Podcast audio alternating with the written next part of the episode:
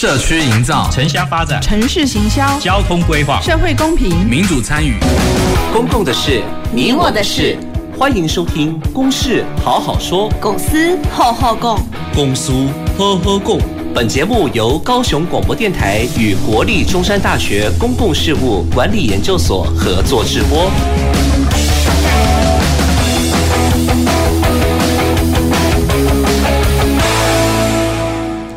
观众、听众朋友，大家好，欢迎收听、收看《公事好好说》。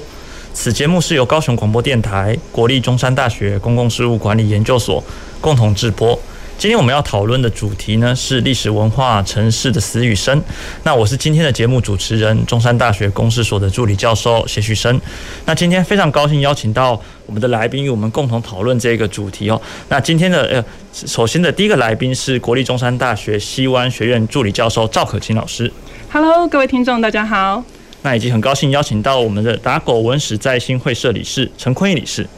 线上的朋友大家好。好，那我们今天要谈的是呃城市的这个历史文化这个主题嘛，哈，那所以呃要谈切入这样的一个主题呢，我们可以从这个所谓联合国提出的这个包容性城市这个概念来去哦来去进进入到这样的一个主题，好，那。在这样的一个呃包容性城市的概念，其实它里面对于这个我们生呃大家大部分人其实都居住在这个城市里面嘛，好，那所以在城市的发展里面，我们重视的几个面向哈，就是说比较全面的来讲的话，就是经济、好社会、政治、文化这四个领域，好，那其中就是说。大家可能也重视经济的发展啊，那可能大家也关心这个政治和公共的议题哦，甚至是社会的这些安全等等的各种议题哦。那但是文化这个领域呢，那或许就是说，诶，好像跟我们的这个呃日常的这个生活这些经济的一些发展，好像比较没有那么大的关联。但真的是这样吗？好，那这个就是我们今天可能要切入来去讨论这样的一件事情，因为他在这样联合国的这个讨论里面，他其实是认为这四项领域都应该要。好，达成均衡的发展。好，那这样的一个均衡发展才能够怎么样呢？就是说，可以使得有相异价值观、哈不同价值观的人，或者是说来自不同地区、哈不同语言文化背景的人，都可以在一个地区或者说在一个城市里被共同的这个接纳，这是很重要的一环哦。所以我们可以从看到文化的角色，大概对于城市发展而言是。这个样子，好，那所以呃，这里面就是如果我们在进到比较微观的这样的一个，或者说比较呃细节的这个部分的时候，我们就会想说，诶，那文化它需要什么样的一个空间呢？好，那呃有了这些空间以后呢，那它需要什么样的一个特质？好，那以及这它的空间它具有某种特质之后，那好，那呃人们在都市里面生活，在都市里面活动，那。我们应该要怎么利用这些空间哦？那这个其实今天可以看到是一个呃蛮重要的一个主题。如果我们看到这个西部的环境的时候，我们就会面临到这一些问题哦。这些老旧的这些建建筑啊，或者是呃街区，它怎么样子哦？呃，再利用，那这些再利用，它需要考虑什么事情？好，那尤其我们今天也会呃锁定在这高雄历史保存的这些现况。好，那我们也会谈一谈这个呃国外的哦，那在历史空间保存上面又是怎么去做的？哦，那。最重要的就是说，那好，那我们保存下这些空间，这些再利用之后，它能够对都市，呃，带来什么样的一个机会，或者说对市民的这个生活上面有什么样的一个哦注意，这也是我们今天要呃要讨论这件事情。好，所以首先呢，这边我想要先请教这个赵老师哈，就是说我们知道说这个高雄其实是一个呃蛮有这个历史的这样的一个城市。哦，那当然它在发展的过程中，就是它也呃。转型成为这个呃，就是工业的这个重镇，然后那慢慢到这个近年来，就是大家注重这个软实力的时候，又才可能重新重视了文化这一块。哈，那就您的观点，就是说，诶，那高雄它有什么样的一个呃文化的特色？就是说，在现今我们还能够呃观察到，或者是值得发掘的。那这些特色，它对于这个呃环境的这个，或者说都市的这个发展的这个正面的这些效益，大概是什么样子？嗯，好。谢谢谢老师的这个提问。那我觉得，就是身为高雄人，然后然后又身为是在高雄教书的教书的老师，那我就很希望可以跟我的学生，或是可以跟今天的听众来分享。其实高雄这个城市，它有非常丰富的历史的背景，还有多元文化的一个脉络。那这些可能我们现在并没有办法亲眼看到，但是呢，呃，我们有很多历史的古迹，有很多城市的空间，其实是保存了这样子的一个历史的过去，呃，是保存。在我们现在的生活当中。那所以我觉得，其实呃，高雄它其实呃，在十八世纪的时候就已经是一个国际的大商港了。它在天津条约之后就已经是一个国际商港。那所以有很多的呃呃外籍的这些呃贸易的这这些机会，还有一些就是像是领事馆这些的呃官员都会派驻到高雄。所以其实高雄的文化背景是非常的丰厚。那我也觉得说，呃，我们。怎么样透过历史的建筑，还有历史的城市空间来探索这些故事？我觉得是一个非常有趣的一个议题。嗯，好，谢谢赵老师。那这边我也想请教这个陈理事，就是我知道您在这个呃高雄的这个在地的文化有这个呃，就是非常有琢磨，也有一些生根哦。那就您的这个呃经验来讲的话，就是说哪些是这个高雄这个呃比较呃有特色的这个在地文化，那以及它对于这个都市发展可能带来的潜力大概是什么样子？因为呃高雄县市在合并之后，其实它的幅员非常辽阔，就是各种的地形、各种的呃族群，或是各种的那种。地方文化它其实是形成一个很诶、欸、非常丰富的一个样态，所以事实上呃常常有人说高雄就是港都文化，可是事实上在港都之外，就是比如说在山地跟平原的交接处，或者是在更深山，或者是在其他的丘陵地形，它其实都还有一些它非常特殊的地方，所以事实上呃在整个。呃，非常幅员辽阔的情形之下，我们要如何去挖掘出各地的特色，其实是还蛮重要的一件事情。那比如说，像我们比较常就是关注地方，很常会关注所谓的地方民居。那早期地方民居，它很常会有，比如说居民就地取材，去使用在地比较容易取得的材料，去建筑它的那个所需要居住的聚落。那比较有趣的是，高雄从沿海的平原地带到山地跟平原交接处的地方，再到更深山，它其实使用的那个材料其实都不太一样。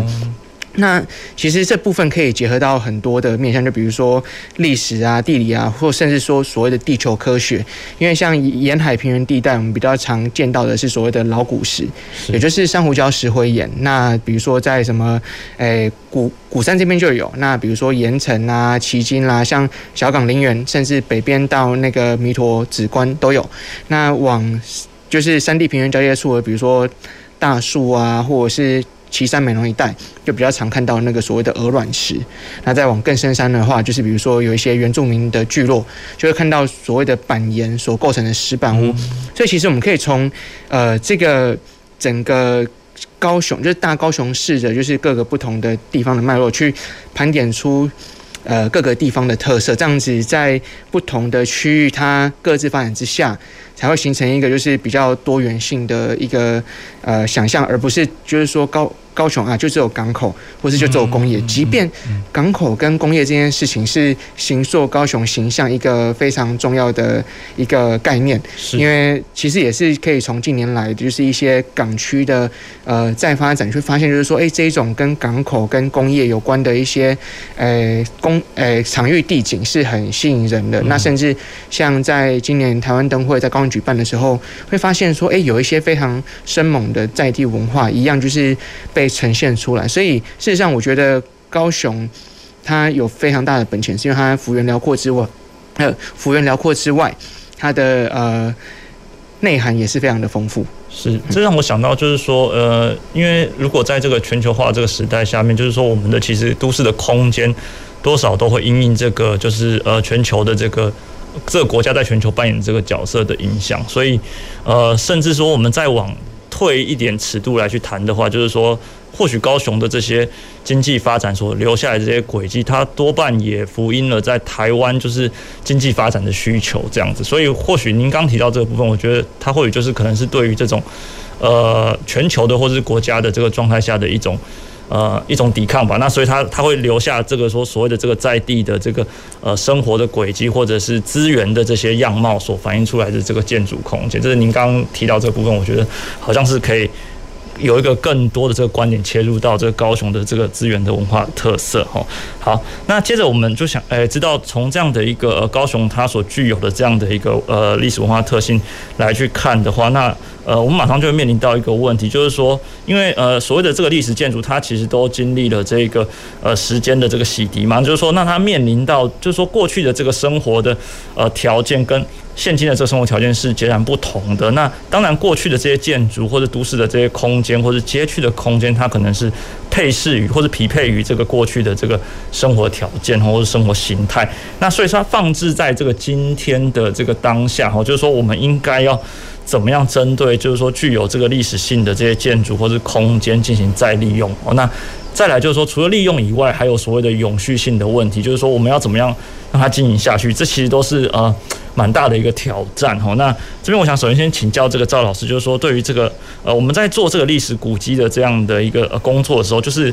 有什么样的一个呃保存或是维护的原则？就是说我们可能到底应该要。考虑哪一些原则来进行这个历史古迹的保存，甚至是修复？哈，因为这有里面有非常多的可能性可以去做。就是我们到底要维护、修复到什么样的一个程度？那我们维护上面又要重视什么？那或者或者是说有没有什么样的一个呃一些案例可以被我们拿来做借鉴？这样子，嘿。是，那刚才在提到有关就是历史古迹，呃，历历史的建物还有永续啊，那就想到一个很有趣的一个想一个看法，就是说什么样子的建筑是最永续、最最环保的呢？那就是已经盖好的建筑，是是，对，所以其实就是说，呃，我们现在就是非常希望可以开发出新的呃材质，然后新的技术，然后可以呃盖出这更环保、更绿能的这些建筑。但其实历史建筑它是已经盖好，它就已经存在的。那我们如果有不同的方式可以去使用它，然后可以再去利用它，让它可以符合我们的生活的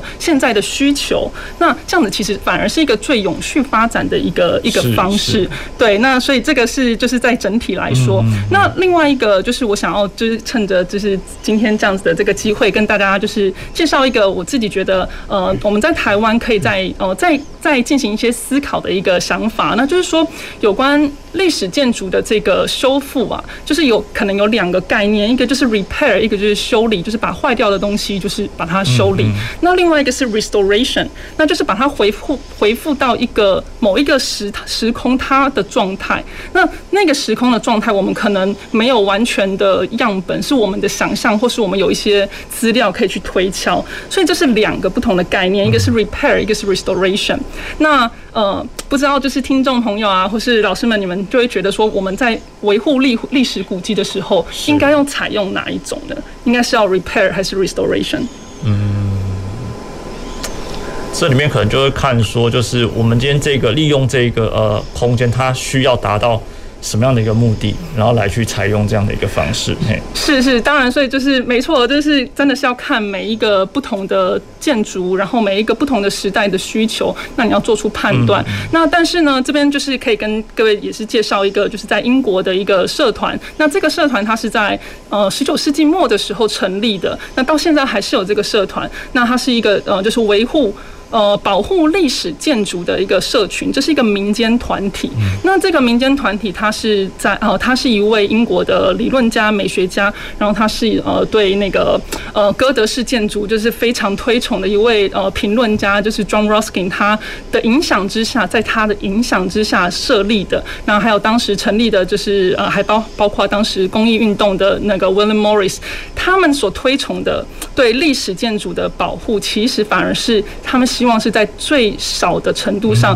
在进行就是修理、修缮即可，不需要大量的拆除，不需要大量的把呃我们认为的就是后续增添的这些呃扩建啊，或是修补，把它拆除，让它一定要恢复到某一个时代的状态。那所以就很有趣的，就是我们可能通常都觉得历史文物的。呃，修复是要回复到呃十八世纪，回复到十六世纪，有一个很古典的一个一个想象。但是事实上，就是呃，在英国，他们在从十九世纪末以来，他们就认为说，哎，其实历史建筑的保存其实是有更多的可能性。那他所强调的就是说，历史建筑它不是只有在盖好的那一刻具有价值、具有历史的文化意义，它更重要的是说，你在后续所有的时代里面使用它留下来的历史的纹理，都是我们文化的一部分。那所以我觉得这个也是我们在呃进行就是呃历史古迹的保存啊，还有修缮的时候，很值得思考的一个议题。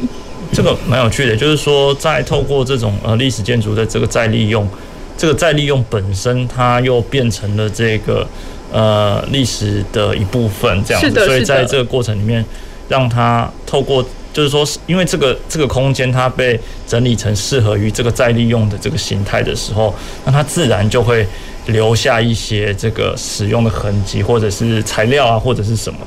对，就是说，这想到一个对比，就是说，如果可能是今天是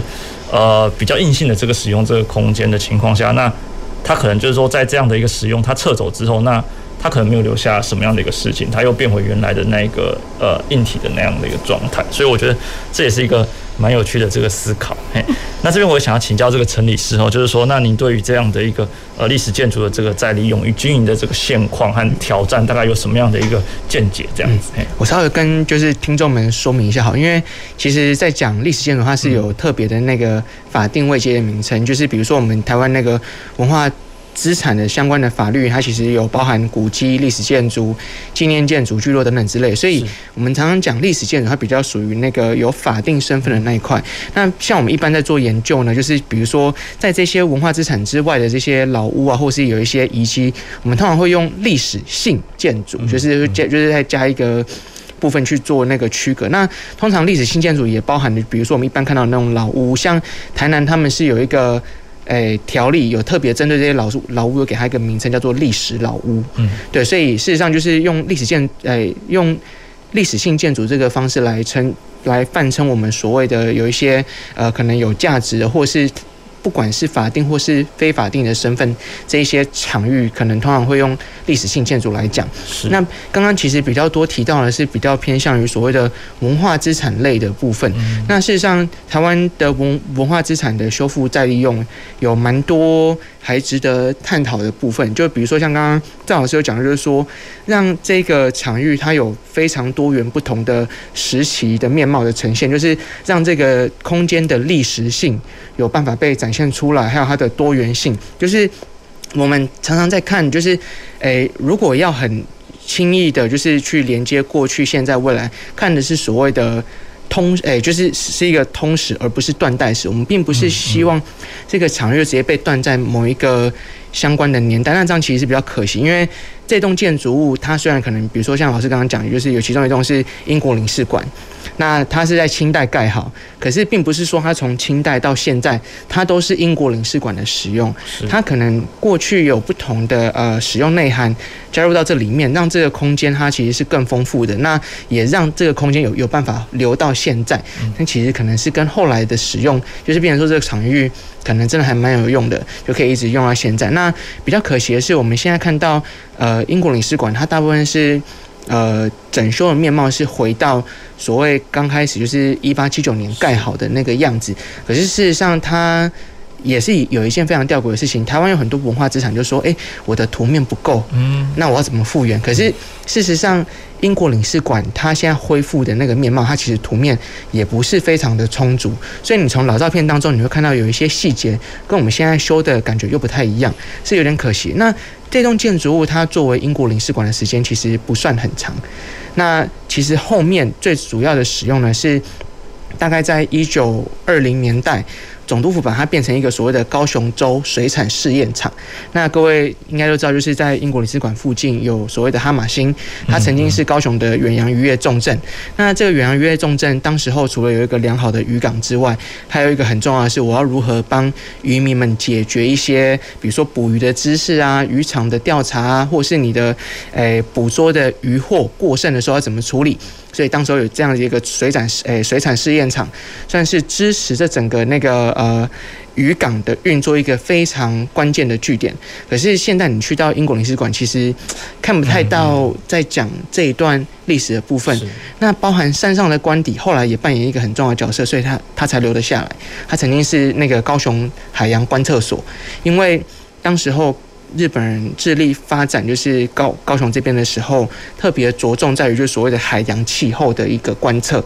那领事官邸在后来就被变成所谓的海洋观测所，所以它其实，诶，跟山下的那个领事馆的办公室同时扮演就是高雄港在推进更现代化的那个过程当中是一个非常关键的场域。所以，可是比较可惜，我们现在去看到的，嗯，大部分都是。其中一个年代而已。那在这边，我也可以推荐呃我们的听众去看两个我自己觉得还不错的案例。第一个呢是稍微再早一点之前就是修复的所谓的凤仪书院。那凤仪书院我要推荐的不是它的那个 Q 版的公仔，而是呢它在修复的时候，它有一些它是嗯。呃，想象的修复，但它那想象是有依据的。可是它那个想象的修复呢，是可逆性的，它没有把原本的那个遗迹给破坏掉。那它在既有的遗迹上面去推测它，诶，宣诶，就是它有一个宣庭凸出来的空间，它的尺度可能会是怎么样子？它就先仿做一个，那但是还是保留下它可逆的一个状态。那另外呢，它在其中一个房间，因为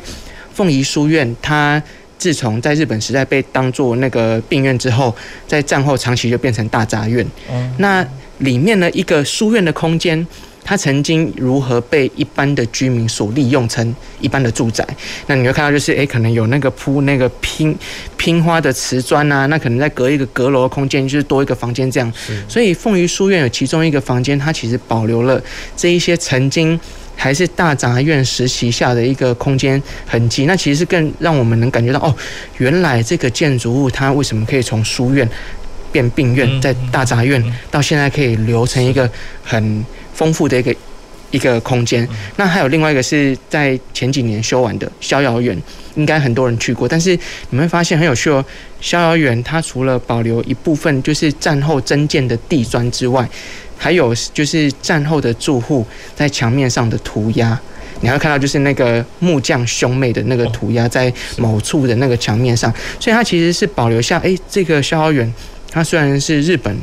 诶皇族亲戚的别墅。但是他在战后有很多，比如说眷村的记忆啊，或是院长宿舍的记忆，同时就可以被呈现在一个非常有趣的一个空间里面，这样子。是是是。那这边我有一点，有一些也蛮蛮好奇的，就是说，在这些再利用的这些呃的案例里面，就是说呃，会不会有时候我们其实是被，例如说可能会。以观光的导向或者是市场的力量所影响，然后去修复成一个特定的这个时期，有没有是这样的一个可能？那如果是的话，那就是说大概要怎么去抵抗这种呃，就是说主流的这种呃，对于呃一些呃特定的这种空间赋予一个特定时期的样貌这种事情，就是可能民众可能也会想要知道说，那那如果我们今天做这种呃历史性的这个和多元性的呈现，那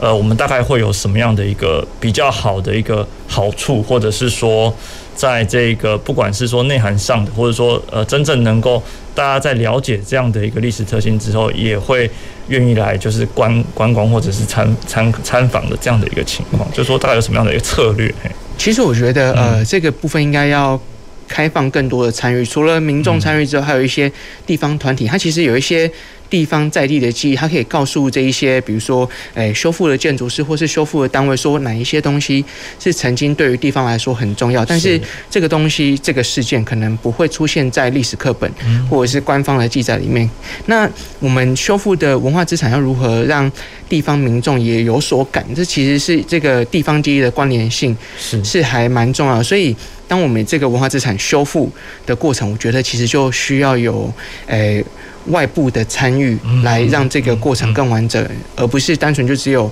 少数的一些呃建筑师或是学者去决定它未来的样貌。因为像我们现在很多的文化资产修复，通常都不太会考虑到未来的使用，是就是未来的使用的内涵，其实会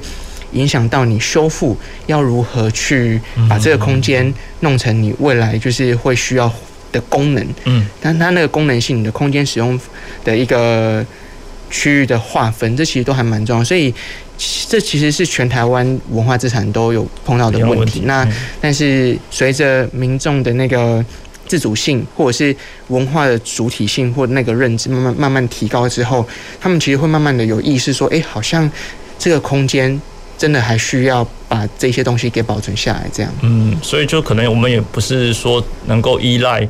呃这个建筑修复本身，然后。来去达到这样的效果，就是可能跟这个在地认同、还有教育以及这个地域发展的关联，都会一并的去做一个考量，这样子。那这边想请教赵老师，那对于这样的一个呃国外有没有类似的一个呃，对于这样的一个呃修复上的考量的一个，就是对于这种主流的这个力量的一个抵抗的这种例子？嘿，对，是。那呃，我这边还是以就是呃英国领事馆，因为就是英国领事馆就是离我们学校真的非常的接近，所以其实我觉得是呃一个天天都会经过，所以我是会特别关心的一个案例。那我就以英国领事馆来作为例子，我觉得很有趣的，就是说我们现在如果进去他那个场馆的话，他首先我们要买票。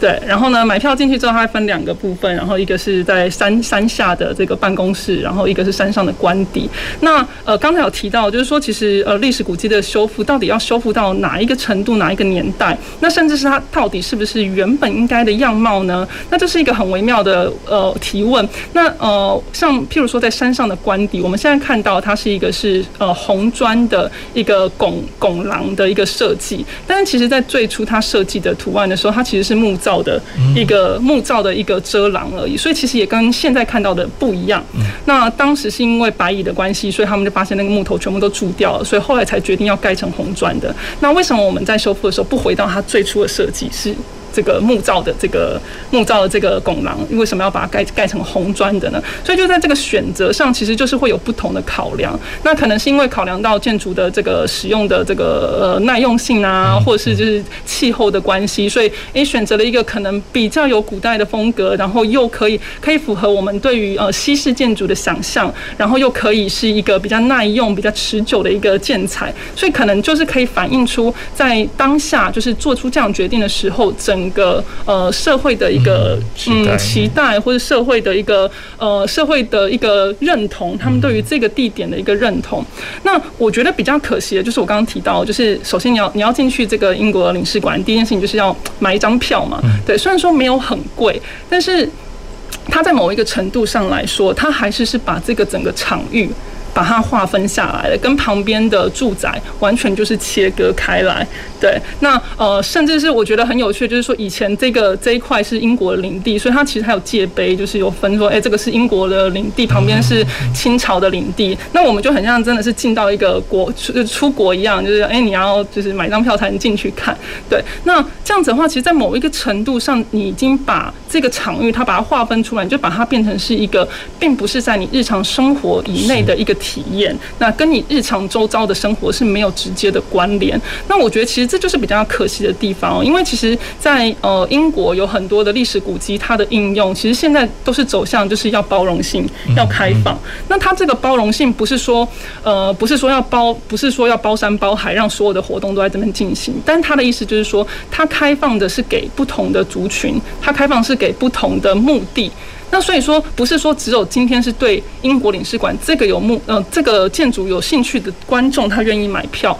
而是说希望是可以是有更多的，哎，不管是他只是想要来就是来欣赏海景啊，或是想要来感受一下港都的这个风情的人，都可以走进来，可以观赏。那这个部分的话，其实，在呃英国领事馆最一开始的，就是呃最一开始的那个外包的这个呃外包的这个营经营的时候，其实是有这样子的愿景的，对，所以呃我觉得就是还，但是目前就是跟目前的规划其实是又是不太一样的，所以我觉得其实就是整个古籍的经营都有非常多的现场的挑战，就是需要不断的做一些修正。了解，好，那听众观众朋友，我们节目先休息一下，我们稍后我们再回到公司好好说。走进时光隧道，踏遍每个街角，城市的璀璨风光，高雄广播陪伴你探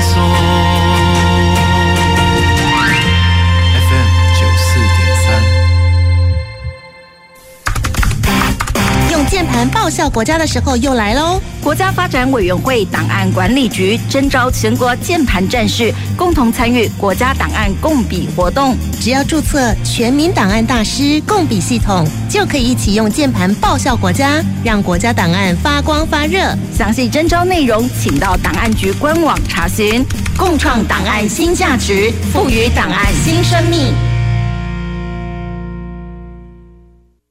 高雄春天艺术节，世界公认首屈一指的琵琶演奏家吴蛮，首度与高雄市国乐团合作演出，并首次在台湾演出第二琵琶协奏曲国乐版，出神入化的弹拨技巧，演奏出他故乡江南苏杭之美。三月十九，指尖上的天籁高士国音乐会，一起来欣赏来自吴蛮指尖的万种风情。购票加 OpenTix，以上为高雄市文化局广告。亲爱的听众朋友，大家好，我是林俊吉，畅游高雄，公车好行好便利，欢迎使用高雄 iBus APP 查询公车动态，提早三分钟到站等待。提醒您，等车时要面对来车方向，提早举手，看到公车方向灯亮起，再将手放下。下车时提早按铃，等车辆停稳再离开座位，下车才安全哦。欢迎继续收听高雄广播电台 FM 九四点三 AM 一零八九。大家好，我是于中仁医师。高龄年长者如果感染 COVID-19，较易产生严重并发症或死亡。为了保护家中长辈，请符合接种顺序的长者尽快接种疫苗。如果最近身体有状况或慢性病情不稳定，请在身体状况较稳定后再安排接种，也请多观察长辈接种后是否有不适反应。如果症状持续或两日内没有好转，请尽快就医。有政府，请安心。以上广告由行政院与机关署提供。随时陪伴着你，你最好的默契，空中串联一起，分享点点滴滴。九十三，九十三，九十三。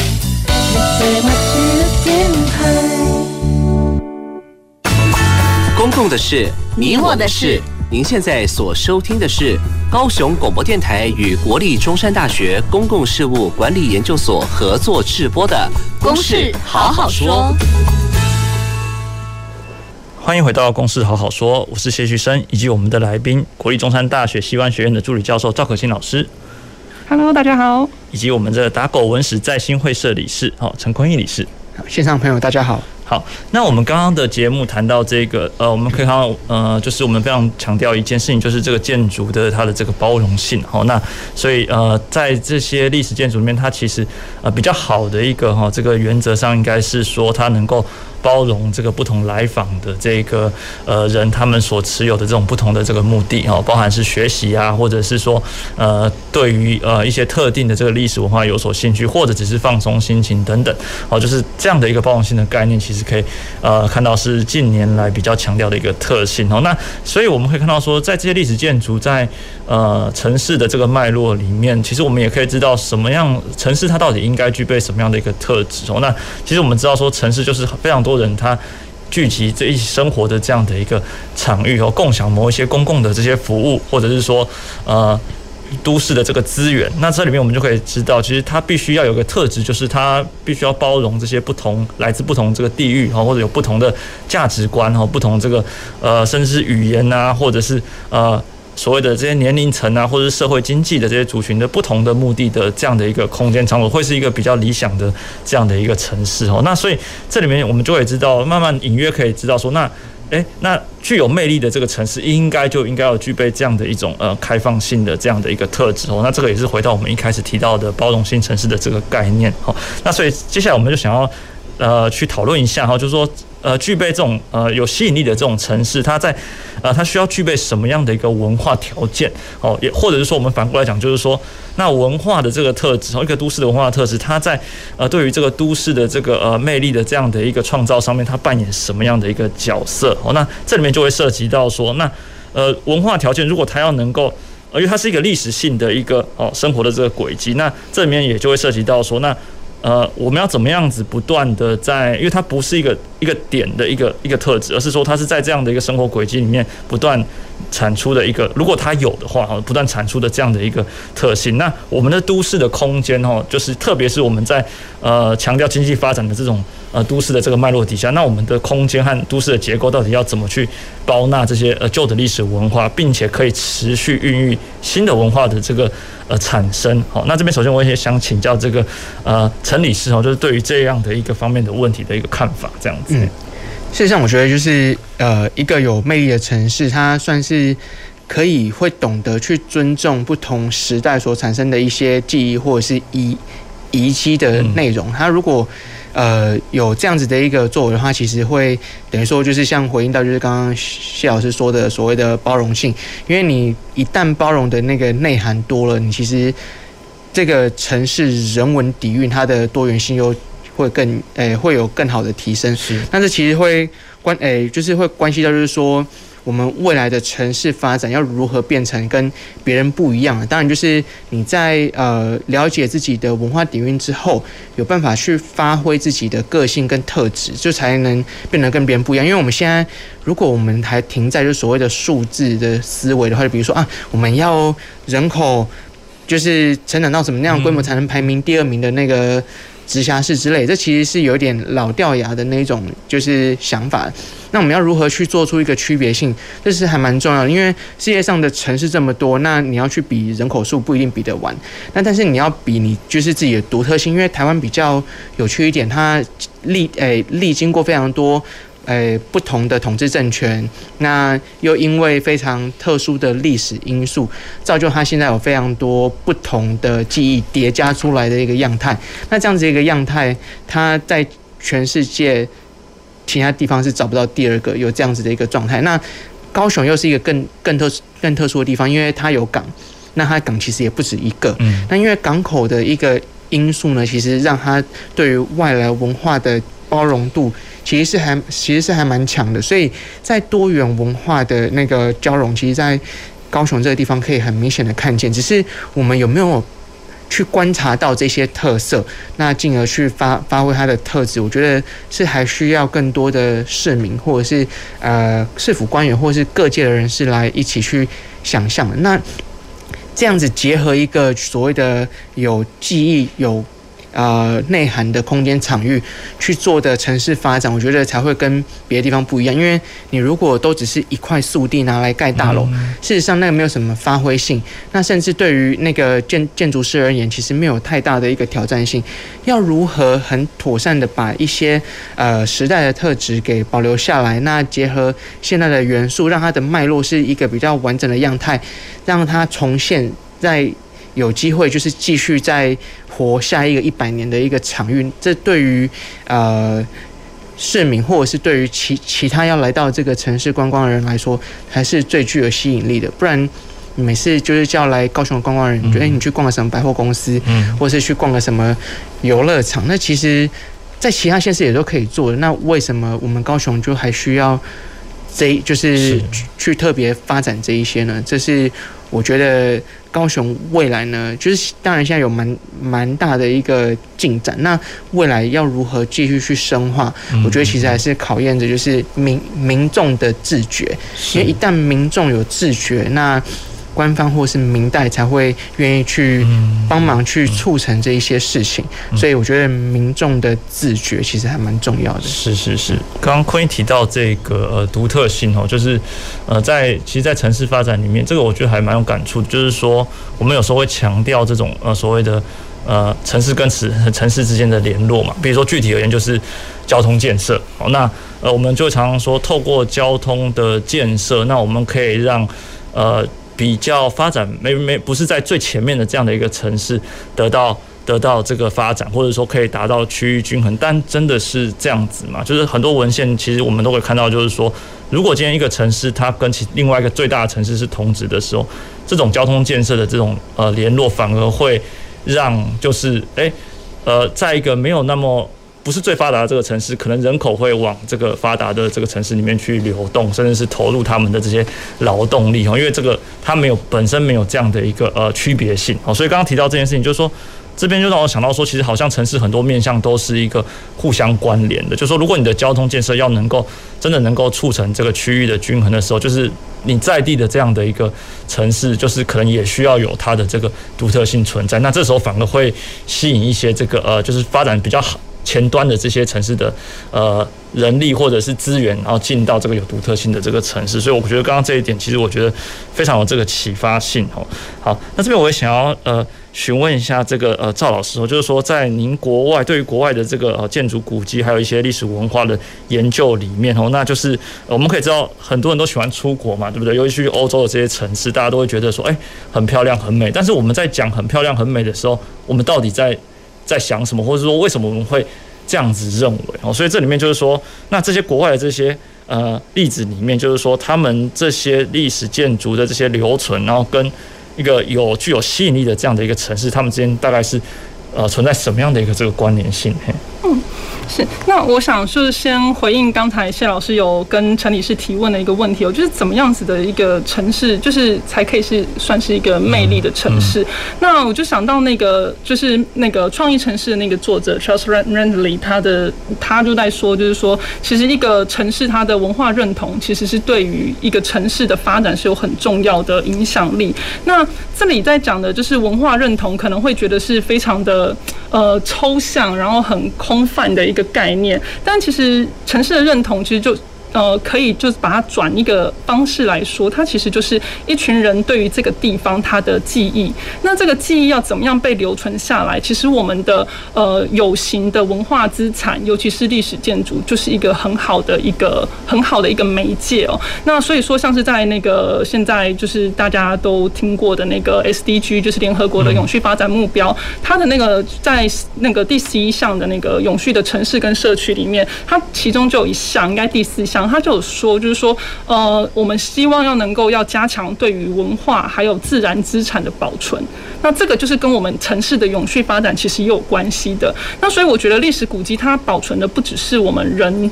呃，在地人对这个地方的记忆，还有他的认同感，其实也是对于这个城市它怎么样长久的走下去，会有呃很大的呃影响的一个一个关键哦。那所以就从这样子的一个出发点，就可以来想到，就是说其他在国外的一些案例。那譬如说，就是在英国的部分的话，可以跟大家呃提一个，就是可以去旅游景点吗？就是在那个苏格兰有的那个苏格兰最大的城市是那个不是首都爱丁堡，是那个 Glasgow。那 Glasgow 那个城市呢，就是它里面有一个呃，就是当代美术馆，就是 Museum of Modern Art。那那个 Museum of Modern Art，那首先它是一个完全免费的一个场馆，就基本上苏格兰所有的艺术馆、所有的美术馆全部都是免费的。那所以当然就是任何时候你想要去就可以去。那再来就是它这栋建筑，它很特别的是，它是一个十八世纪的一个一个单纯的一个房屋，就是一个一个呃有钱的商人他自己的住家。那他住家之后，他转卖变成了就是皇家呃政府的皇家交易所，那后来又变成了图书馆，后来现在变成了美术馆。那在这样子的一个不断的转化的过程中，其实我们就可以看到了，就是 Glasgow 这个城市它不断的在转变。它曾经是有非常的呃呃非常就是呃非常呃呃经济非常经济非常发展的一个时期，所以他们那边有很非常多的富商，然后它是一个呃需要非常多的皇家证券交易的这样子的一个机构。那后来就是也是他们跟他。跟高雄非常像，就是他们也是经过重工业的这个就是衰衰败之后，他们整个城市的经济就是整个是萎缩。那所以后来他们呢，市政府就希望透过软实力，透过文化的方式，可以哦吸引人民，就是吸引当地的居民对于自己的城市的认同。所以这个城市它变成图书馆，然后就变成了当代美术馆。那让它那个当代美术馆里面也有儿童区，然后也有就是各式各样的当代艺术的一个展览的机会。所以我觉得就是透过这样子的。一个方式，我就可以看到说，一个历史的建筑。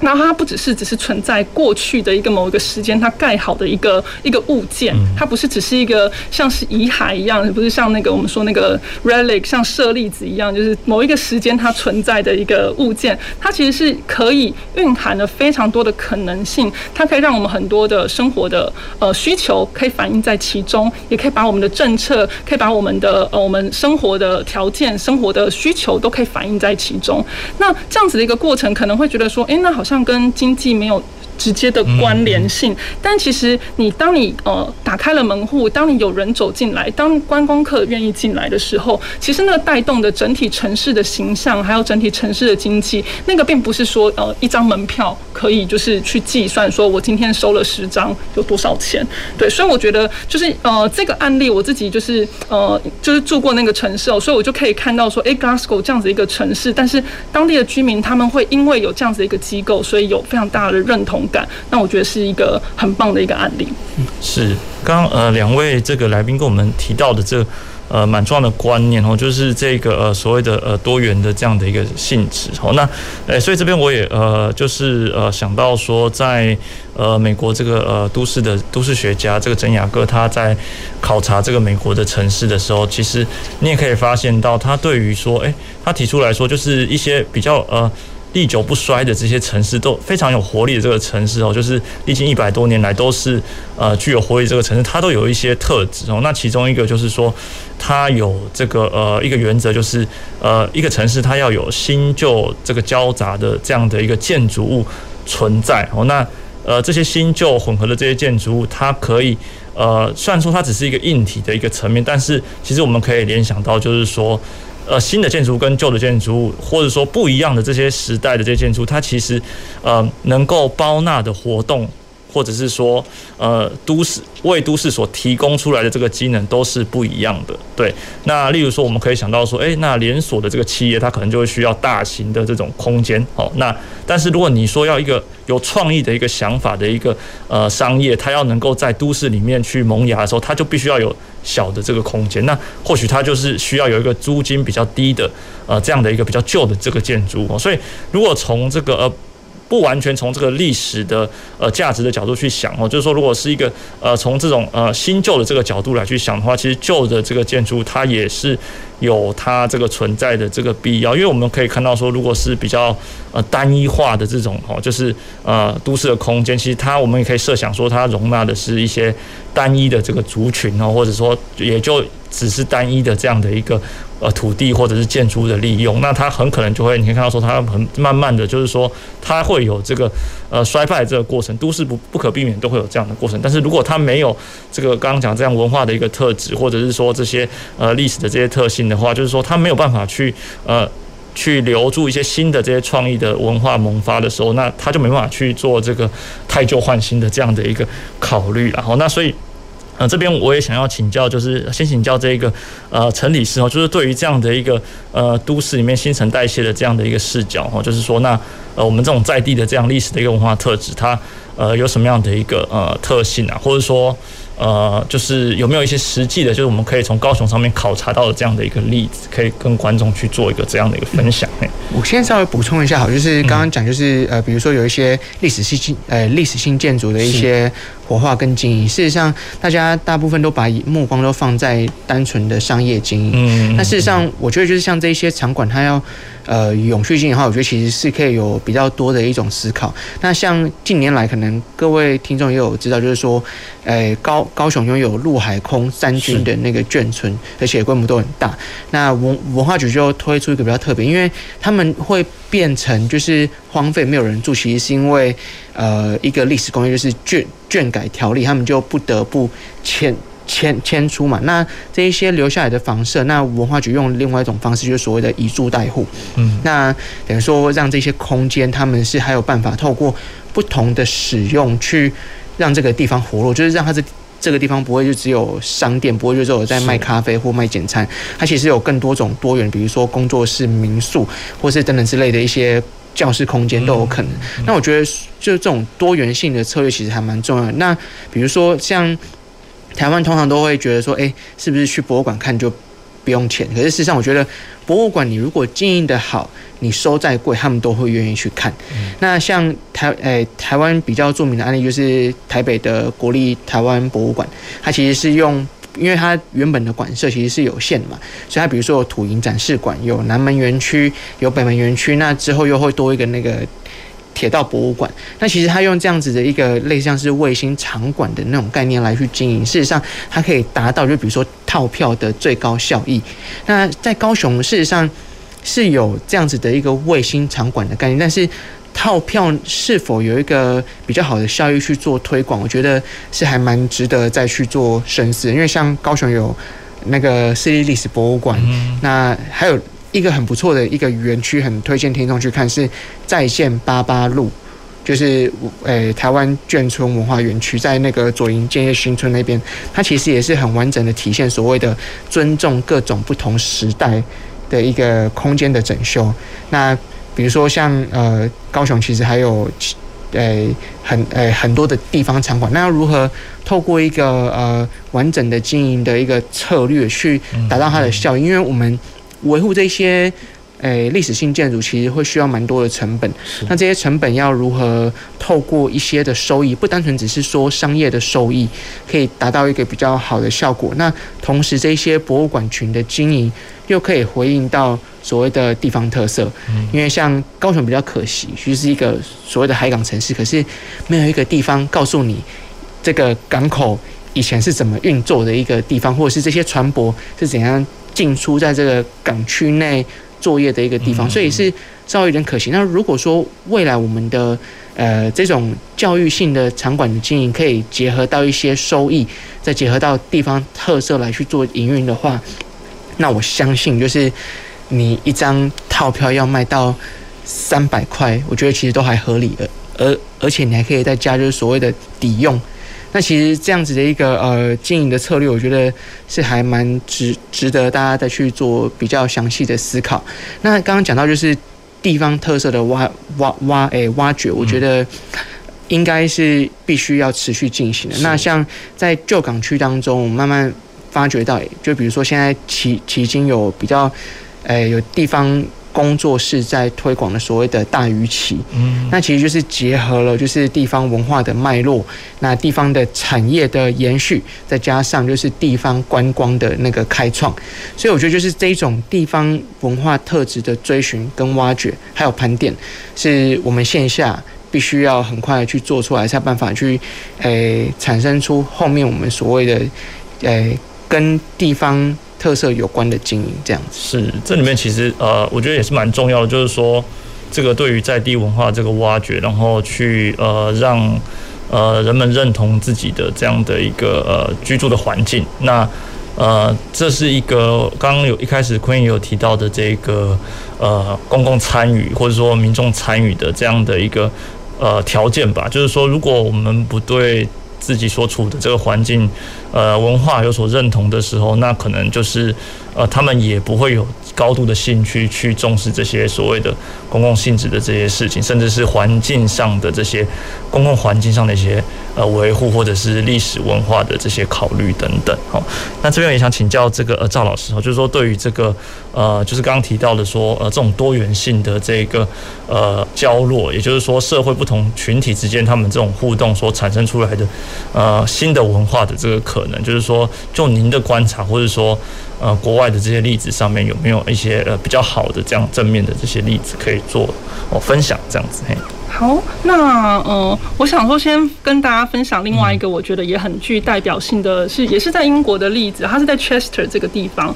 那 Chester 现在有一个场馆叫做 Story House，那这个场馆它是聚集的就是图书馆，然后是咖啡厅，然后又是表演厅，又是电影院。但它其实这个场馆最开始的时候，它是一个很旧的一个在二零就是二十世纪初期它盖的一个电影院，一个 Odeon 一个电影院。但是因为呃也是一样受到工业的这个呃，就是产业的转转换之后，就 Chester 这个城市，它的经济也衰落了。那这个 Odell 它就关门了。那但是当地的政府，它在后续的，就是希望在重新的地方的创伤，还有地方的重新发展的时候，它并不是选择的说，就把这个旧的。这个欧戴昂就把它拆掉，然后整个重新盖。他他是委托建筑师，就是以这个欧戴昂这个原本的电影院，它原本是剧呃电影院的一个基础之上向外扩增。那所以这个整个建筑它就包含了过去的历史建筑。那又包含了新的建筑，那这个新的建筑，那它又是可以符合当代人的需求，就是像是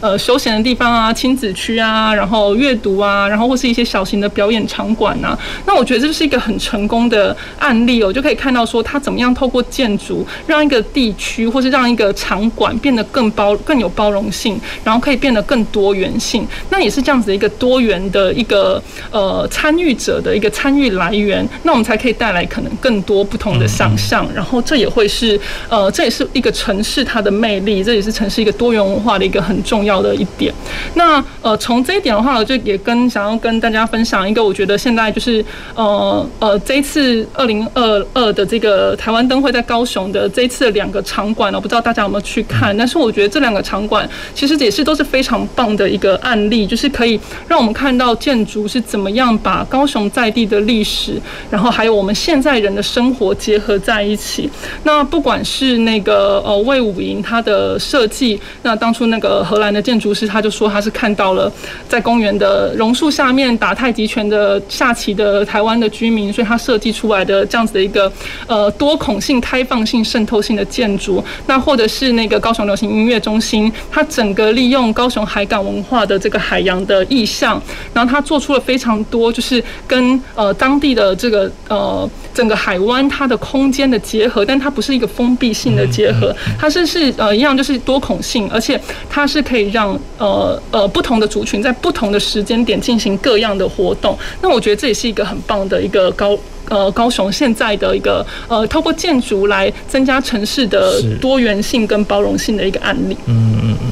是。那呃。最后，我们可不可以就请两位来宾，就是如果要呃分享给我们的这个听众朋友，就是说，诶，那如果想要去深刻的去理解这个呃高雄的这个在地文化或者是历史的这些轨迹，那有没有除了刚刚讲的这些呃例子以外，有没有推荐的这些场所或者是建建历史建筑或者历史性建筑上面的这些呃呃推荐的这些部分？那也可以。跟观众朋友分享一下，说，哎，那为什么有这样的一些考虑？这样子，那首先可能请这个陈理事这个部分。呃，目前就是还蛮推荐，就是大家比较常忽略的是高雄文学馆。嗯，那高雄文学馆它本身是战后所新建的那个高雄市的总图的那个建筑物，所以它其实建筑空间本身就还蛮有特色的。那它这个馆舍虽然大概在十多年前就已经，诶。就将近二十年前就已经开设，但是它历经蛮多不同的转换。那它现在的转换，它其实是让这个空间就是不会有太多，就是我们想象中的文诶文学馆应该要塞很多书那种感觉。它其实是让这个空间自己去诉说这个空间既有的文学故事。那透过就是不同，它一样就是有把那个隔间就是。诶，过多的隔阂全部都拉掉，那有比较大的一个文学沙龙，其实是可以让更多的民众到里面去互动。你就算不懂文学，你对文学的兴趣可能不是很高，可是你进到那个空间，你就会立刻被拉到一个就是某诶某一种就是时空的氛围。那事实上，透过这样子的一个很不错的时诶时空氛围，你其实是有机会去接触到更多。跟高雄文学有关的故事，那这是我还蛮推荐的其中一个，就是历史性建筑再利用的一个场馆。哦，它是在那个中央公园，对，在中央公园那边，所以其实呃，那也是一个感觉，就是说它跟周遭的这个环境也是有一个整合性的这个多元的融合，就是呃，可能是旁边还好好像还有棒球场，然后还有很多民众在进行这个日常的这个运动。好，那所以可以看到说，那诶，如果想要体验这样的一个呃文化的话，和文学作为一种文化的话，那其实这样的一个场馆，它你可以看到说，就是它串联了这种不同的这种市民的这个生活，好，那整合在一个开放的这个空间里面，好，那呃，